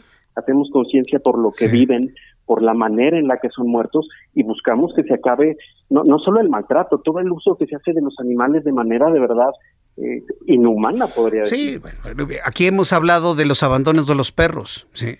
Ahí, por ejemplo, no hay ni fiestas, ni hay honores, ni nada, y pobrecitos los dejan sin alimento, sin agua. Eso es un maltrato muy por encima de otros. Digo, si vamos a, hablar de todo tipo de maltratos, y eso sucede en este momento en alguna parte de nuestro país, y yo creo que, como tú dices, hay que atender todo al mismo tiempo, ¿no? Y eso hacemos. Tenemos una campaña, por ejemplo, llamada Cárcel al Maltratador, que busca cárcel a quien maltrata. O tenemos propuestas de ley. Hace poco presentamos en el Senado la propuesta de ley general de bienestar animal que busca que acabe este maltrato por medio de, la, de, regular la cría y venta, porque los animales se siguen reproduciendo como si no importara y los seguimos matando en antirrábicos cuando el tema está en el control. Así que hay mucho haciéndose y la gente puede hacer mucho. Por ejemplo, entrando a la página mexicosintauromaquia.org Muy bien. y firmando. mexicosintauromaquia.org. Prometo entrar a la página, conocer más de su movimiento y muchas gracias por este tiempo, Antonio Frangiuti. Gracias a ti, visitar Animal Heroes, ahí están todas nuestras campañas, te agradezco mucho Jesús, estoy a tus órdenes. Lo vamos a hacer, vamos a profundizar sobre el tema. Gracias. Escucha las noticias de la tarde con Jesús Martín Mendoza. Regresamos. Continúa Heraldo Noticias de la tarde con Jesús Martín Mendoza.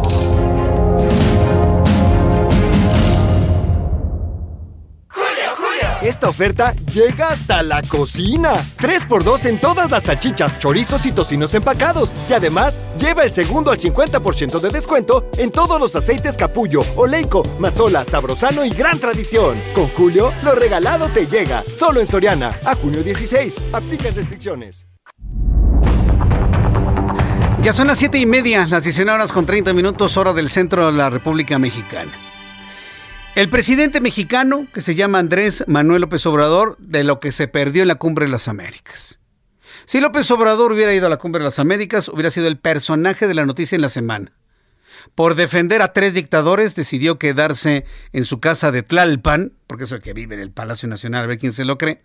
Decidió quedarse en su casa de Tlalpan y mandar a Marcelo Ebrard un hombre que desde su posición como secretario de Relaciones Exteriores aprovechó el foro completamente para su beneficio personal de imagen rumbo a la candidatura de Morena a la presidencia de México en 2024. Tan es así que en este momento, en la ciudad de Los Ángeles, Marcelo Ebrard Casaubón ofrece una conferencia de prensa en el marco del noveno, de la novena cumbre de las Américas. Vamos a escuchar lo que está diciendo en estos momentos Marcelo Ebrard.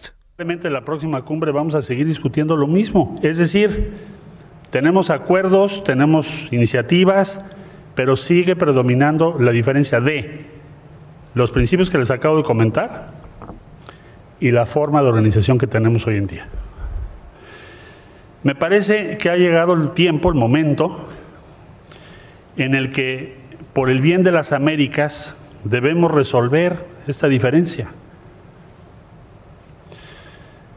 Entiendo, por supuesto, que para los Estados Unidos no es fácil tomar algunas de estas decisiones, pero es evidente que lo tenemos que hacer. ¿Cómo es posible que en una cumbre la mayor parte de los asistentes manifiesten su inconformidad y después no suceda nada? Pues tiene que suceder algo. ¿Qué es lo que proponemos? Siguiendo lo que hemos visto en la, cumbre. Bueno, pues que nos propongamos que para la próxima cumbre esté resuelto esto, porque si no van a dejar de venir muchos países. Porque si no va a ser muy difícil que cumplamos las expectativas de nuestros pueblos. Es muy difícil cuando se tienen diferencias de ese calibre. ¿Qué se propone a los Estados Unidos? Y aquí tomé nota de lo que se fue diciendo a lo largo de la cumbre. Se le propone a Estados Unidos un nuevo acuerdo y, e iniciar una nueva etapa en la relación entre las Américas. Se le agradece su interés al presidente Biden de haber estado aquí, de escucharnos, de tener a su equipo tomando nota de lo que proponemos, de trabajar semanas para llegar a una declaración conjunta sobre temas tan complejos como la migración u otros. Por supuesto que eso es un gran mérito que todos reconocemos. Le interesan las Américas. Si no fuera así, pues no estaríamos aquí probablemente. Celebramos que así sea. Reconocemos todas y todos que estamos en una nueva realidad geopolítica. No es el mismo mundo el que estamos viviendo hoy que el de la última cumbre que tuvimos. Ahora estamos en una guerra en Ucrania por la invasión de Rusia a Ucrania. Tenemos una inestabilidad alimentaria y energética, una nueva realidad geopolítica que aconseja buscar la unidad.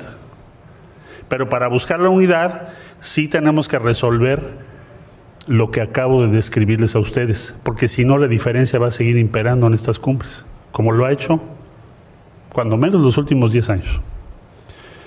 Y para ello hay que tomar decisiones. Por ejemplo, de todos los países que estamos aquí, en junio del 2021 votamos en contra del bloqueo a Cuba 29 países. Se abstuvieron dos y uno votó a favor en la Asamblea General de las Naciones Unidas. ¿Qué quiere decir? Tenemos que resolver es un bloqueo en contra del derecho internacional. Es la voz de Marcelo Ebrard, secretario de Relaciones Exteriores, pero pues más que secretario de Relaciones Exteriores, en toda esta semana, pues prácticamente el representante de México en la Cumbre de las Américas, haciendo una evaluación de las condiciones en las que se dio esta cumbre, en donde advierte los riesgos de que más países en la próxima cumbre no asistan. Y pues, este, a mí, no sé, me dio la impresión que arrebatándole al presidente mexicano esa posición de ser el defensor de los países de Latinoamérica. Lo está tomando Marcelo Ebrard. Dando su recomendación, hablando por los otros países que sí asistieron, hablando por Cuba y el bloqueo económico que todavía prevalece, pero eso sí, reconociendo el interés de un Joe Biden junto con su equipo tomando nota de todas las inquietudes, pues del líder de los países latinoamericanos, que en este caso es México o por lo menos así lo quiere dejar planteado y establecido en el marco de esta cumbre Marcelo Ebrard en su calidad de representante del gobierno de México en la cumbre de las Américas. Cuando son las 7.35, 7.35 hora del centro de la República Mexicana, vamos a conversar con Luisa Gutiérrez. Luisa Gutiérrez es diputada panista en el Congreso de la Ciudad de México.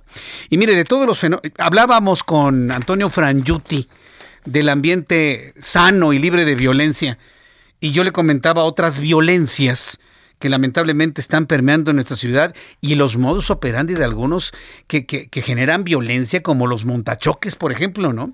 El Congreso avala cárcel para los montachoques. En total, los montachoques podrían alcanzar sanciones de hasta 23 años de cárcel en este engaño en donde lo chocan, ponen en riesgo su vida con el choque.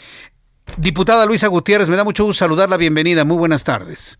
Muy buenas tardes, muchas gracias. Pues este muy, interesante esto que han que han aprobado. Entonces un montachoque se puede ir 23 años a la cárcel. Coméntenos, diputada Luisa Gutiérrez. Pues sí, mira, como estabas comentando, ya los montachoques han proliferado en la ciudad. Es una práctica que está llevando a cabo, pues, eh, la delincuencia y de manera además organizada, porque son personas que provocan deliberadamente eh, un accidente vehicular eh, para a través de la violencia física o, moral generarse para sí mismos o para un tercero un lucro.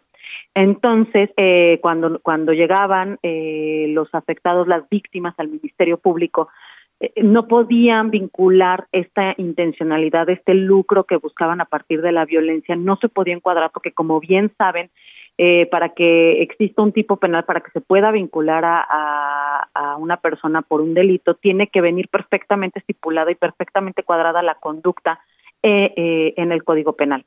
Entonces, justamente eso hacemos en el Congreso. desde noviembre presentamos la iniciativa, reconocimos la conducta reiterada que estaban llevando a cabo estos delincuentes para reconocerlo en el Código Penal y el jueves ya lo aprobamos en el Pleno del Congreso por lo que, eh, como bien dices, ya estas personas no solamente se les va a poder vincular por lesiones o por robo, que era muchas veces lo que lo que podían hacer los ministerios públicos, hoy ya los vamos a poder vincular al delito de extorsión con este agravante. De 10 a 15 años, como bien dices, eh, por extorsión, más eh, de 4 a 8 eh, por el agravante de cuando sea eh, por eh, un accidente de tránsito. Hay algunas personas que afortunadamente no han vivido el drama de, toparse en la vida con un montachoques. ¿Qué, ¿Cuál es el modus, si no me lo puede explicar, para que la gente también esté prevenida de esto y pueda saber que ante esta situación esa persona puede irse hasta 23 años a la cárcel, diputada? Pues mira, ya lo que estaban haciendo es en vías rápidas, por ejemplo en Calzada de Tlalpan o este o en Periférico, iba una persona, generalmente eh, buscaban autos donde las personas fueran manejando solas o incluso revisando en la página, en las páginas de la Asociación Mexicana de, Seguros, pues revisar si los coches tienen o no seguros. Entonces, generalmente buscaban personas solas que no tuvieran seguro para que así no tuvieran asistencia eh, inmediata de, del jurídico de, de estas este, aseguradoras y, y, se les cierran, digamos, eh, pasa por delante el carro, se cierra y entonces pues ya sabes que como el que pega por atrás paga, ¿no? Generaban este accidente y entonces al momento de orillarse no solamente se orilla la persona que estuvo eh, en el choque, sino que además llegan más personas, llegan más coches eh, y entre todos empiezan a generar esta violencia eh, física y esta violencia emocional. Incluso la semana pasada hubo un caso de un eh, pues de un automovilista al que le prendieron fuego eh, al coche él estando eh, dentro. Hay eh, tenemos casos terribles de, de, de capitalinos golpeados donde eh, incluso les rompen los vidrios, se meten al coche, les sacan sus objetos personales, eh, buscan eh, que los eh, que les hagan transferencias de, eh, de dinero desde 1.500 hasta 60 mil pesos un, una una barbaridad ya sabes que la delincuencia no tiene límites en esto de la creatividad y lamentablemente estaba proliferando en la Ciudad de México uh -huh. Vaya, bueno, pues la verdad es que me sorprende este tipo de descripción porque sí se ha sofisticado mucho esto. Antes era pues un choquecito y a ver, va, págame y viene la extorsión y demás. Pero esto de prender fuego, esto de romper los vidrios, esto de, de golpear a todos, la verdad me, me, me, suena verdaderamente terrible, ¿no? Mira, lamentablemente la violencia, no solo en la ciudad, sino en todo México, está llegando a niveles terribles, pero no, esa es parte de la función del legislador, reconocer lo que está sucediendo eh, y en su caso, eh, como fue este, reconocerlo en el Código Penal para que al momento de, de integrar la carpeta, el Ministerio Público, la Fiscalía, pueda tener todos los elementos en un tipo perfectamente estructurado y estas personas no salgan, ¿no? O, o, o, no sea solamente por el que se les pueda vincular un delito menor, como lesiones o como robo, ¿no? Que por, eh, conocemos el caso de un amigo eh, que, que igual le quitaron la cartera, le quitaron el celular, pero, pero no los puede vincular a más a pesar de toda la violencia que vivió. Entonces ya con este delito ya perfectamente eh, puedan tener una pena equiparable al dolor, al sufrimiento, eh, a la angustia que le provocaron a la víctima y se irán a prisión. A ver, yo tengo una duda aquí, pensando en una situación en, en, el sitio, en el momento de lo ocurrido. Ciertos individuos lo que están buscando son personas solas y que no tengan seguro y por lo tanto no tienen asistencia. Tienen que vivir y tienen que sufrir todo este impacto y hasta después hacer las denuncias. ¿O de qué, o pues de mira, qué manera se les puede enviar ayuda y auxilio en el momento? Pues mira, justamente lo que nosotros recomendamos es eso, que si ellos perciben, eh, que si el capitalino eh, honrado percibe que el de adelante se le cerró y le provocó deliberadamente el choque, no se baje, que primero eh, solicite apoyo a la Secretaría de Seguridad Ciudadana, que hable con algún familiar para que eh, justamente no esté solo, ¿no? Y sepa esta persona que, pues, que seguramente que, querrá extorsionarlo, sepa esta persona que no va a estar sola. Ya Secretaría de Seguridad Ciudadana sabe este modus operandi, ya también sabe cómo, pues cómo actuar y, y buscarán de alguna forma llegar lo más pronto posible. Pero en tanto eso suceda, sí, sí hacer un llamado a que a que no estén solos, a que busquen compañía, a que busquen lugares iluminados o, o no despoblados para que eh, para detenerse y eso, que si ve que, que se están violentando, pues suba sus vidrios y espere que llegue alguna patrulla. Sí. ¿Sirve hablar al 911? Pues mira, he de confesarte que a partir de muchas denuncias de muchos vecinos eh, víctimas que fueron muy valientes, la Secretaría de Seguridad Ciudadana desde la cabeza ha empezado a actuar para que ya eh, no se permita la colusión, para que justamente no los policías, pues perdóname la expresión, se hagan los locos, ¿no? Eh, sí se han tomado cartas en el asunto y, y hay este, indicaciones, entiendo, de, de acompañar a los capitalinos de manera pronta, porque sí había proliferado de manera alarmante este delito. Y, e incluso ya sabíamos en la Ciudad de México de alrededor de 10 bandas delictivas que se estaban ya dedicando, digo, no, no es la palabra precisa, pero digamos profesionalmente a, este delito. Bueno, pues eh, qué, bueno que avanzaron en ello. Me imagino que todo fue aprobado por unanimidad, ¿verdad? No creo que alguien haya estado en contra de este tipo de sanciones, este tipo de prácticas, diputada.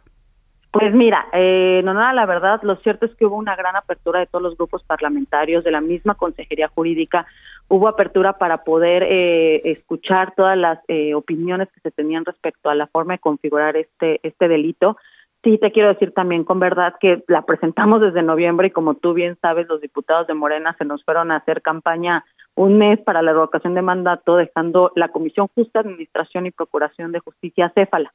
Entonces estuvo estuvieron los eh, parados los trabajos sobre todo este de para la configuración de este delito, pues sí, prácticamente seis meses. Pero eh, he de decir que eh, regresando se pusieron a, a, revisar el delito, estuvimos al pendiente, estuvimos empujando desde Acción Nacional y hoy ya podemos eh, celebrar que se aprobó el jueves por 52 votos, no hubo ningún voto en contra, por el contrario, eh, todos todos los grupos parlamentarios, todos los diputados pues conscientes de que ha sido una eh, situación de mucha violencia que ha proliferado en la capital. Bueno, pues entonces a cuidarnos. La verdad es que este tipo de noticias lo que nos eh, deben llevar es a cuidarnos de todo lo que suceda aquí en la Ciudad de México. Pues qué bueno que esto finalmente lo aprobaron en el Congreso Diputada.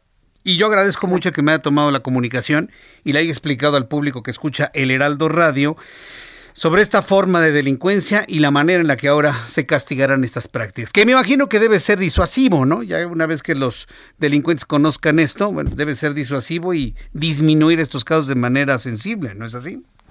Sí, claro. Eh, la idea es que se socialice, se democratice mucho la existencia ya de este tipo penal, que también aquellos que ya empiecen a ser detenidos pues con todo rigor se integre la carpeta eh, y, y, se lleve a la judicialización para que terminen en prisión estos delincuentes y poco a poco ir desmantelando estas bandas eh, delincuenciales, porque al final sí configuran eh, crimen organizado, porque terminan siendo muchas personas las involucradas en, en la comisión de este delito y seguramente conforme vaya haciendo también su trabajo la fiscalía, el poder judicial, pues poco a poco eh, este este delito irá disminuyendo considerablemente o por lo menos esa debiera ser la apuesta eh, pues en esta ciudad, ¿no? Correcto, estoy seguro que que así sucederá y pues diputada Luisa Gutiérrez, muchas gracias por tomarme la comunicación el día de hoy. Que le vaya muy bien, diputada.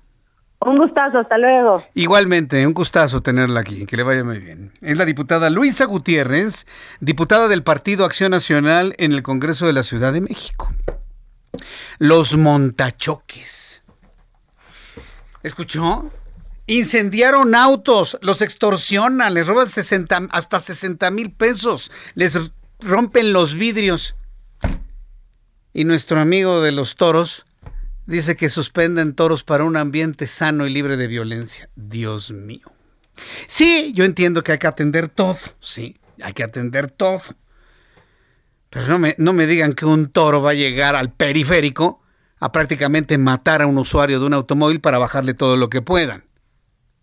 Por favor, por favor. Un poco de sensatez en las cosas que estamos haciendo. Digo, insisto, todo es importante, pero pienso que a veces nos ponemos primero los zapatos y después los calcetines. Son las 7.46 hora del centro de la República Mexicana. Ha llegado el momento de escuchar a nuestro buen amigo Roberto San Germán con toda la información deportiva. Mi querido Roberto, bienvenido, qué gusto saludarte, muy buenas tardes. ¿Qué tal, mi querido Jesús Martín? Buenas tardes y buenas tardes a todo el auditorio. Aquí estamos ya con la información deportiva. Pues vamos a iniciar rápido con tu maquinita porque acaban de detener en Polanco. No me digas. A uno de los prófugos de la justicia, vale. al señor Víctor Garcés. Ajá el exdirector jurídico de la cooperativa, ¿sí? Cruz Azul. Y pues lo más chistoso es que estaba prófugo, se supone, y lo agarraron en Polanco, nadie sabía. Ah, Vaya, yo conozco a otro que lo agarraron comiendo en el Hunan, luego te platico quién fue, ¿no? Exacto, y sí lo sabemos, el de Pemex, pues ¿para qué hacerle más rollos, no? Okay, y hasta tenía su, ¿cómo se llama? Su brazalete, ¿no? Algo así. pero bueno, oye, pero pues ya lo detuvieron este hombre y él es parte también de estos eh, personajes que se robaron millones y millones de dinero en transacciones en empresas fantasmas y faltan varios, ¿eh? falta Billy Álvarez, que también es familiar de este hombre, y falta también otro abogado, y faltan varias personas, pero hoy detuvieron ya a Víctor Garcés hace unos instantes en Polanco. Estaba comiendo, me imagino, no creo que estaba caminando, ¿verdad? ¿O qué? Bueno, son capaces, ¿eh? En México sí hemos visto gente que puede salir sin ningún problema y no le pasa nada y dicen que lo están buscando, ¿no? Todo el mundo sabe dónde están menos los de la PGR. Pero bueno, no nos metamos en más problemas, mi querido amigo, si quieres, pero ya Víctor Garcés hoy está detenido. Veremos qué pasa, porque sí es una cantidad de dinero bastante fuerte. Oye, sí, mi querido Roberto, antes de, que, antes de, que, continúes, mira, sin la idea de, estropearte tu agenda deportiva que nos no, traes, no pasa nada. nada más coméntame así rapidísimo, ¿qué opinas tú de la suspensión definitiva de las corridas de toros? Mira, yo creo que primero hay que ver todo el contexto que llevan las ganaderías, cuánta gente va a perder su trabajo, qué va a suceder con, estos animales, con todo esto, porque ya lo vimos, cuando tomaron esa decisión con los zoológicos, muchos animales les fue peor. No estoy a favor de que tengas a alguien en cautiverio, no estoy a favor de que tengas algo así. Simplemente es decir, estas cuestiones hay que pensar todo lo que puede suceder, no nada más tomar decisiones abruptas. No sé si sea una buena decisión, no, lo, no te lo podré decir, pero creo que se están equivocando. Cada quien tiene derecho de ir a ver lo que uno quiera si no estás de acuerdo, no vayas. Yo sé que sufre el animal, pero también hay otras cosas que vemos cómo sufren los animales. Oye, tener un perro encerrado en una azotea sin darle de comer, sin agua.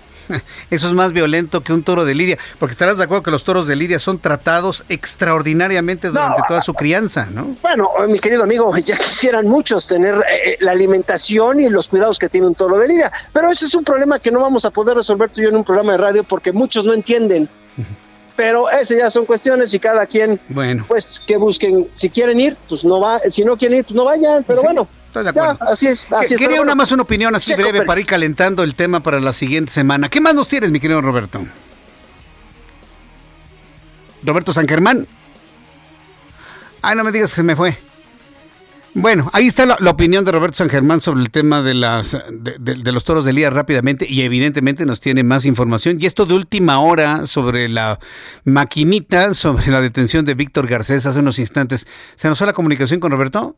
¿Ya, lo tenemos? Le, estamos marcando, sí, algo pasó con el... ya, ya sabe, ¿no? Chiste telefónico de viernes a esta hora, ¿no?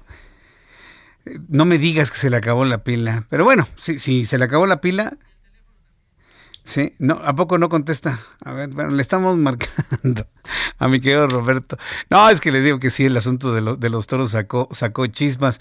Este, bien, muchas ¿ya lo tenemos? Mi querido Roberto, perdón, se nos cortó la comunicación. Entonces, ¿qué más nos tienes en esta sección deportiva? Rápido, rápido, lo de Checo Pérez, mi querido amigo, la primera práctica quedó en primer lugar allá en Bakú, en la segunda, en segundo puesto atrás de Charles Leclerc parece que va a tener buen fin de semana en donde ganó su primer gran premio con la escudería de Red Bull. Así que hay que poner atención en este gran premio, mi querido amigo, porque si lo gana Checo, podría pasar, si es que Verstappen no termina en los primeros tres, ya lo podría rebasar en puntos. Mm, muy, lo podría, no, pues es extraordinario para el checo, ¿no? ¿Qué más tenemos, mi querido Roberto? Oye, pues fíjate que están nuestros amigos de Ringside ah, esperando ahorita Alfredo Ruiz que nos va a platicar de la cartelera que tienen para este fin de semana. A ver, eh, eh, ya lo tenemos Alfredo Ruiz en la línea. A ver, un poquito más eh, de lo que le están marcando y nos contesta Alfredo Ruiz. Ah, perfecto. Sí, oye, qué, qué, qué buen programa, ¿no? Este de Ringside, este, mi querido Roberto. Es un programa que pasa por el Heraldo, en donde tenemos de las mejores peleas que se pueden estar escuchando, ¿no? Donde están los mejores narradores también. Y pues ahí tú puedes escuchar mientras vas en el coche como antiguamente se hacía, o vas en el transporte, o ponías antes en tu casa, ponías el, ahora sí que tu estéreo o tu radio de AM o FM y escuchabas las peleas en la Coliseo o la Arena México esos sábados que eran en la noche, yo recuerdo, en donde pues escuchabas la pelea de campeonato, ¿no? Fíjate que a, Alfredo Ruiz, que ahorita vamos a tener contacto con él, ¿sabes hace cuánto tiempo lo conozco? Hace más de 30 años. Y yo no sé si esté bueno o malo decir que lo conozco hace 30 años cuando estaba en Los Protagonistas. Me dicen que ya está en la línea telefónica, mi querido Roberto. Perfecto, si quieres te doy la entrada para que tú, es, es tu espacio. Alfredo Ruiz, qué gusto saludarte, bienvenido al Heraldo Radio. Estaba recordando que ya tenemos tres décadas de conocernos, querido amigo. Alfredo Ruiz. No, pues no. Creo que nos llamó con un teléfono hace 30 años precisamente. Exacto. creo que creo que ahora sí que la, comunicación no se pudo con Alfredo Ruiz, pero lo que platicamos de Ringside, ¿no? Que de repente, o no de repente, traen las peleas, sí, de, de, de, de los campeones nacionales, ¿no? Campeones internacionales, y las puedes escuchar todos los sábados por el 98.5 aquí en la Ciudad de México. Sí, no, parece que tuvo un problema ahí con su comunicación. Pero bueno, hacemos la invitación, ¿no? Para estar muy pendientes del programa de Ringside el fin de semana, mi querido Roberto. Sí, claro, que todo el público, bueno, pues redescubra, ¿no? La belleza de este deporte. Sí, que además el, boxeo era muy interesante escucharlo en la radio porque te imaginas la pelea, ¿no? Claro. Tú vas imaginándote a los boxeadores, el tamaño, la tez, eh, cómo pegan, lo que está sucediendo, puedes escuchar algún grito, los golpes, todos los efectos que se hacían también. Y bueno, pues puedes, eh, puedes escuchar lo que está pasando y además muchas de ellas son en vivo antes de que hasta salgan en la televisión, amigo. ¿Te acuerdas de esta película mexicana de la época de oro de Pedro Infante, Pepe el ah, Toro? Claro, claro. Oye, pues, qué narración de radio de esa pelea de Pepe el Toro contra Ay, ¿quién, ¿quién, era contra el que peleaba? Era no sé qué, pero era Walt sí. que es el actor. No, no. Exacto, pero que además yo me acuerdo porque la narración la está escuchando un niño. Ajá. Sí, la, bueno, la escuchan todos, ¿no? La, escucha la esposa. Exacto. La, todos. La, esposa del, del, boxeador que murió. No, no, no. Es, Esa narración de esa pelea es, es, una belleza, hablando desde el punto de vista radiofónico. Oye, mi querido Roberto, pues muchísimas gracias por informarnos y sobre todo de esta noticia de último momento de la atención de Víctor Garcés. Vamos a llevarle todo el seguimiento la próxima semana y por lo pronto que tengas un gran fin de semana, estimado Roberto. Igualmente, mi querido Jesús Martín, que tengas también buen fin de semana y a toda la gente que nos sintoniza también le deseamos lo mejor. Muchas gracias, que te vaya muy bien. Hasta la próxima. Hasta la próxima. Es Roberto San Germán. Ya nos vamos. Muchas gracias por haberme acompañado con las noticias aquí en el Heraldo Radio. Nos escuchamos mañana a las 9 en digitales a través de YouTube, Jesús Martín MX. Próximo lunes, no se lo vaya a perder, Heraldo Televisión en el 8.1. Gracias, muy buenas noches. Esto fue Heraldo Noticias de la tarde con Jesús Martín Mendoza.